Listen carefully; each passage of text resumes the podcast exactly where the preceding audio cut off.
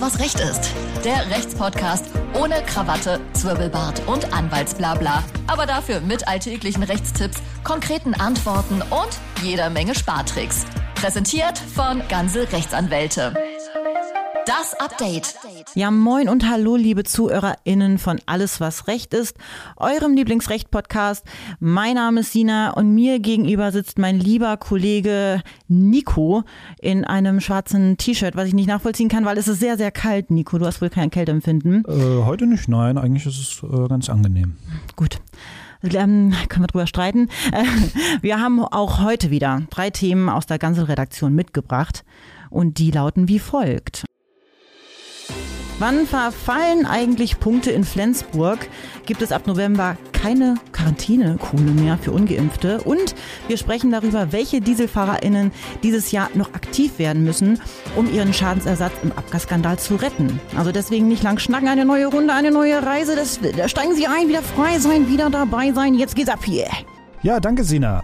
Rasen, rote Ampeln oder Handy am Steuer, das eines haben diese Dinge gemeinsam und zwar drohen dafür in den meisten Fällen ein Eintrag aufs Punktekonto. Doch wann verfallen denn Punkte in Flensburg eigentlich von ganz alleine oder gibt es denn auch die Möglichkeit, diese selbst abzubauen? Darüber wollen wir heute mal aufklären.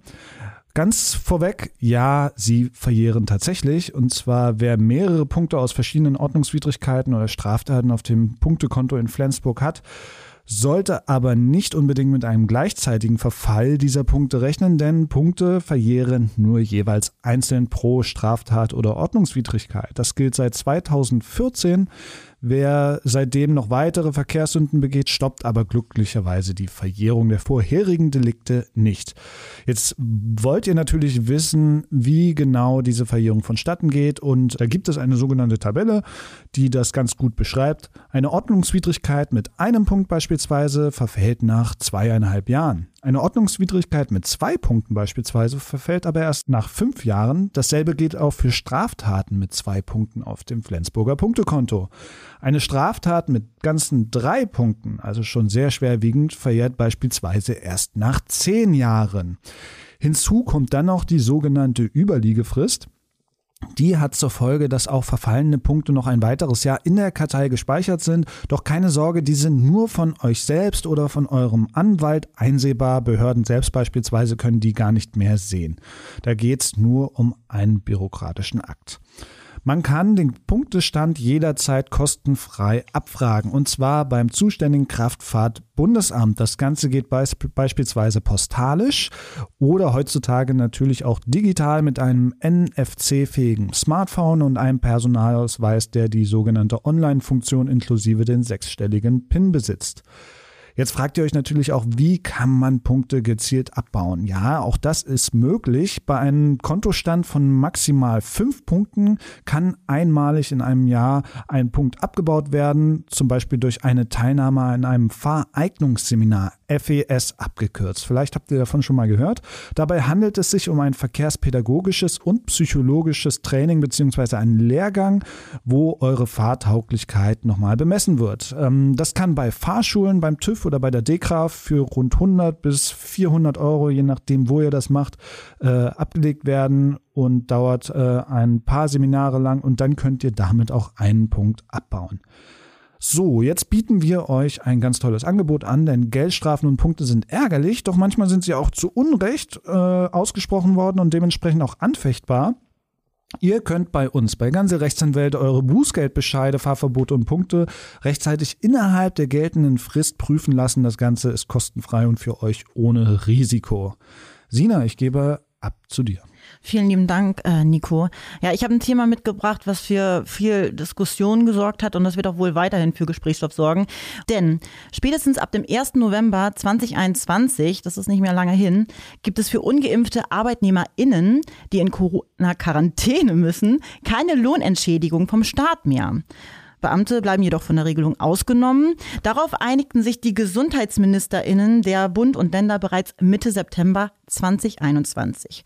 Der Grund, die Regelung soll vor allem die Impfbereitschaft erhöhen. Aber klären wir doch mal ganz kurz, wie war es denn bislang geregelt? Wer in verordnete Quarantäne musste, hatte grundsätzlichen Anspruch auf staatliche Entschädigung in Form von Lohnfortzahlung. ArbeitnehmerInnen erhielten in diesem Fall 100 Prozent ihres Nettogehalts für die ersten sechs Wochen Dauerte der Quarantäneaufenthalt länger, standen dem Arbe der Arbeitnehmerin oder dem Arbeitnehmer 67 Prozent des Verdienstausfalls zu. Der oder die Arbeitgeberin ging dann in Vorkasse und konnte sich das Geld vom Staat auf Antrag später zurückholen. Aber damit ist jetzt ab dem 1. November bundesweit Schluss. Zumindest für diejenigen, die sich bislang nicht impfen ließen. Ähm, obwohl halt keine medizinischen Gründe dagegen sprechen würden. Klaus Holleczek, das ist Vorsitzender der Ländergesundheitsminister, der äußerte sich äh, diesbezüglich wie folgt. Wer sich bewusst nicht impfen lässt, obwohl es keine medizinischen Hindernisse dafür gibt und durch die Impfung eine Quarantäne hätte vermeiden können, hat bei einer Quarantäne keinen Anspruch auf Verdienstausfallentschädigung. Für all diejenigen, die tatsächlich erkranken, also hier ist Zitat vorbei, für all diejenigen, die tatsächlich erkranken und nicht arbeiten können, gilt die Regelung natürlich nicht. Äh, schließlich kann auch eine geimpfte Person an Corona erkranken, ähm, so die GesundheitsministerInnen. Und hier springen wir direkt ins Nebenthema rein, Krankheit und Lohnfortzahlung an sich. Die neue Regelung ändert natürlich nichts daran, dass gesetzlich versicherte ArbeitnehmerInnen im Krankheitsfall Anspruch auf Lohnfortzahlung haben, egal um welche Krankheit es sich jetzt am Ende handelt.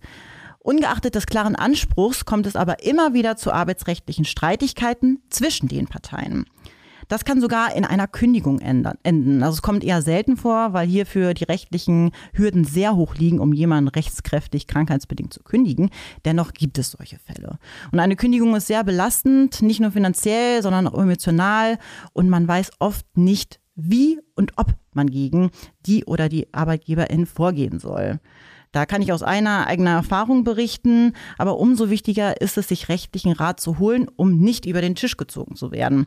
Auch da kann ich aus eigener Erfahrung berichten. Und damit wir im Falle einer Kündigung schnell für euch da sein können, haben wir auch eine Telefonnummer eingerichtet. Die teile ich jetzt einfach mal direkt, könnt ihr direkt mal mitschreiben. Unter der Nummer 030 2266 74 143 könnt ihr unser Arbeitsrechtsteam von Montags bis Freitag zwischen 9 und 12 und von 13 bis 17 Uhr erreichen und abklären, wie ihr jetzt am besten vorgeht. Dann wisst ihr Bescheid. Ja, danke, Sina. Und nicht nur die Podcast-Folge nähert sich jetzt dem Ende, sondern auch das Jahr. Und immer wenn sich das Jahr dem Ende entgegenneigt, dann sprechen wir über das Thema Verjährung, insbesondere im Dieselskandal. Für alle, die mit dem Begriff nicht so vertraut sind, wenn ihr einen Diesel fahrt, der vom Abgasskandal betroffen ist, viel Glück dabei, einen zu finden, der nicht betroffen ist, äh, dann habt ihr einen Schadensersatzanspruch. Und dieser und um diesen Anspruch geltend zu machen, also ihn einzuklagen, habt ihr drei Jahre Zeit. Das ist die sogenannte regelmäßige Verjährungsfrist. Es gibt noch andere Verjährungsfristen, die deutlich länger sein können etwa für schlimme Straftaten, aber hier ist erst einmal die dreijährige Frist entscheidend.